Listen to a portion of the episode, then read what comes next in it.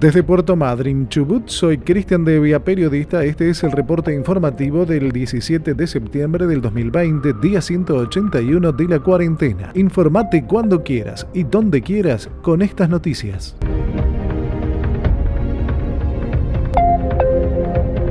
La duplicación de casos en Chubut se da cada 15 días, es lo que resulta del reporte epidemiológico del Ministerio de Salud del Chubut. La tasa se mantiene en ese número desde hace una semana, aunque con altibajos. El 2 de septiembre esa tasa era de cada 12 días. En el informe del miércoles por la noche se reportaron 134 nuevos contagios. En todo Chubut hay 964 casos activos, 543 en Comodoro, 365 en Madryn, 27 entre Rawson, 3 en Esquel y 26 en Sarmiento. En Madrid no se aplicará la circulación por DNI. Desde el municipio aclararon que estarán habilitadas las actividades individuales al aire libre y también pesca y buceo de lunes a sábado hasta las 21. Los domingos continúa restringida la circulación durante todo el día y hasta las 6 de la mañana del lunes. El paseo costero, playa y rambla no podrá usarse entre el ecocentro y calle Rawson. Queda habilitada la zona costera norte y sur, plazas y parques solo con circulación continua y sin permanencia.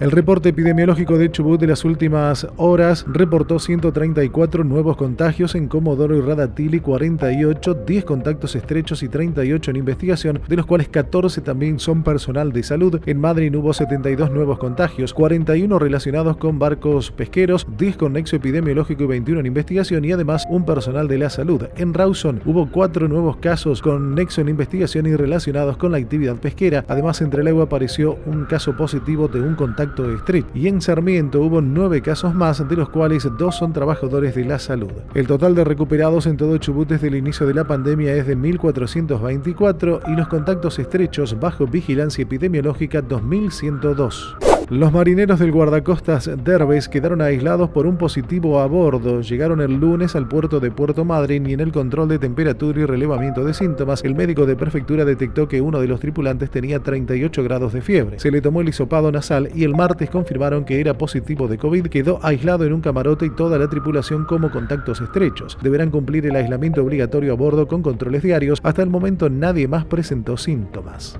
Vientos de más de 100 kilómetros en la hora impactan en todo Chubut. En Madrid, Trelew y Comodoro hubo voladura de techos y caídas de árboles y postes de luz. El Servicio Meteorológico Nacional emitió una alerta que indica el pico del temporal para alrededor de las 15 de este jueves. En la madrugada en Comodoro se registraron ráfagas de hasta 130 kilómetros en la hora.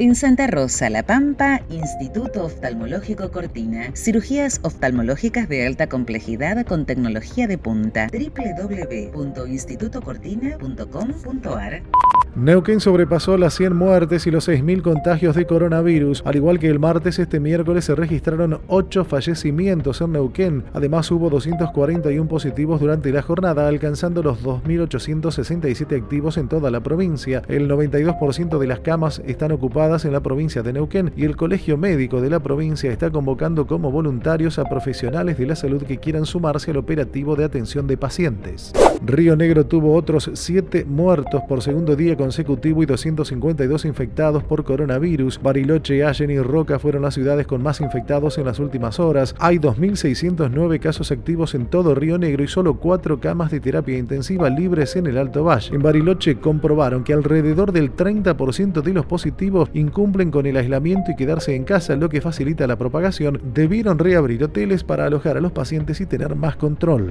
Santa Cruz llegó a los 40 fallecidos. Anoche reportaron la muerte de dos hombres en Río Gallegos, que sigue siendo la ciudad con más contagios. De acuerdo al último reporte provincial, hay 1.218 casos activos en todo Santa Cruz, de los cuales 1.073 corresponden a Río Gallego. Dieron de alta un bebé de dos meses. Toda la familia se había contagiado a partir del padre, un trabajador de Tiarco. El municipio clausuró el comercio ante la aparición de cinco contagios. En Caleta, Olivia, anunciaron multas de hasta 500 mil pesos por incumplimiento de las restricciones. Ushuaia detectó dos casos de coronavirus y en Río Grande hubo 37 casos más y tres personas fallecidas. Las nuevas víctimas de la pandemia tenían 40, 61 y 67 años. Ya son 50 los muertos por el coronavirus en Río Grande y la ciudad del norte fueguino tiene 632 activos. Uno de los contagiados de Ushuaia es un empleado de una cervecería artesanal y ahora el Ministerio de Salud de Tierra del Fuego pide a quienes hayan estado entre el 10 y el 13 de septiembre en el lugar a que llamen al número de emergencias y se aíslen. Otro récord en Santa Fe con 1.149 casos diarios, 538 pertenecientes solamente a Rosario. En los últimos 16 días, Rosario registró el 64% de los casos del total desde el inicio de la pandemia. Los fallecidos por coronavirus en toda la provincia de Santa Fe ascienden a 215. Desde el sistema de salud piden extender las restricciones que vencen este sábado. Hay presiones para la reapertura gastronómica y de otras actividades y desde el gobierno santafesino adelantaron que sería con fuertes medidas de seguridad y de volver atrás sería por decisión del gobierno nacional. El secretario general de la Asociación Médica de Santa Fe, Dardo Dorato, advirtió que de seguir este panorama, los profesionales de la salud deberán resolver a quién internar y a quién no. Centro Integral de Estética, licenciada Ana de la Cruz, fisioterapeuta. En Trenquelauquen y zona de influencia, reeducación postural global, terapia manual pediátrica integrativa, depilación láser definitiva con sistema candela, rápido y sin dolor, único en el oeste bonaerense. Centro Integral de Estética. Seguinos en Instagram y Facebook.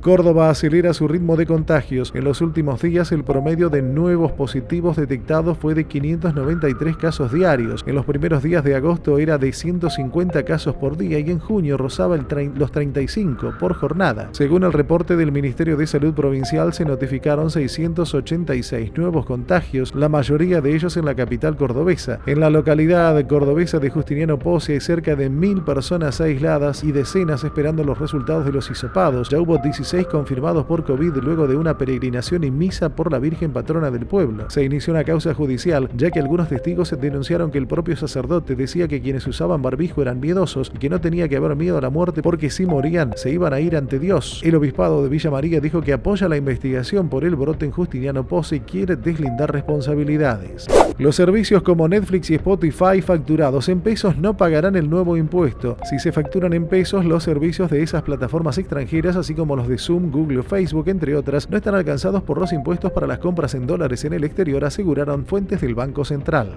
El canje de deuda bajo legislación local cerró con una adhesión del 99,41%, lo confirmó el ministro de Economía de Argentina, Martín Guzmán, para las acreencias en dólares. A comienzos de septiembre, el gobierno había anticipado que el cierre temprano de la propuesta había alcanzado el 98,8% de la deuda emitida bajo ley argentina.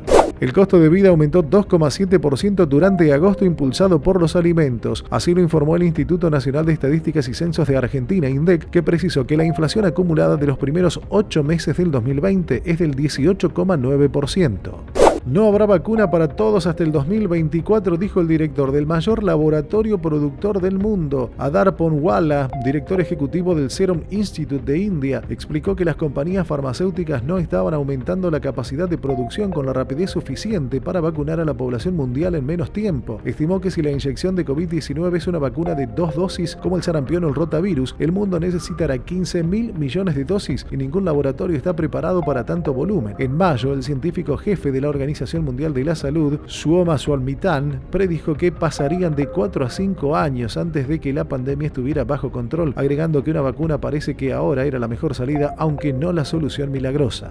Y en Madrid se complica la situación y habría confinamientos selectivos, además de más límites a la movilidad para frenar los contagios. El Ministerio de Sanidad de Madrid sitúa en 21% el porcentaje de camas de hospitales ocupadas para pacientes con COVID en toda la comunidad de Madrid. El aumento de casos está impactando sobre la atención primaria y los médicos afirman estar saturados. Desde Madrid, Pedro Bonofiglio, locutor del Real Madrid Basket, nos informa. Recordemos que hace algunos días ya comenzaron las clases en el periodo lectivo de calendario normal. Hoy vuelve vuelven en teoría los eh, chicos más grandes a los colegios, los chicos de cuarto grado para arriba, y esperamos que la situación se complique aún más con todo lo que está ocurriendo. Existe la posibilidad, no comunicada oficialmente por parte de la Comunidad de Madrid, de Madrid como tendría a ser la provincia de Madrid, de confiscar algunos sitios eh, específicos de todo Madrid. Pero la situación eh, ahora mismo es, es, muy complicada, casi con números que tienen que ver con, con el comienzo de la pandemia. Esperamos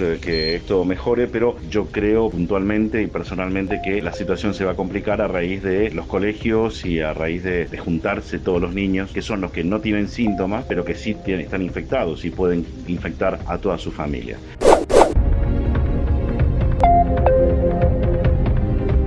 Desde Puerto Madryn, Chubut, soy Cristian Devia, periodista. Este es el reporte informativo del 17 de septiembre del 2020, día 181 de la cuarentena. Cuídate, cuidanos, higienizate constantemente las manos, usa tapabocas al salir a la vía pública y mantén la distancia entre personas.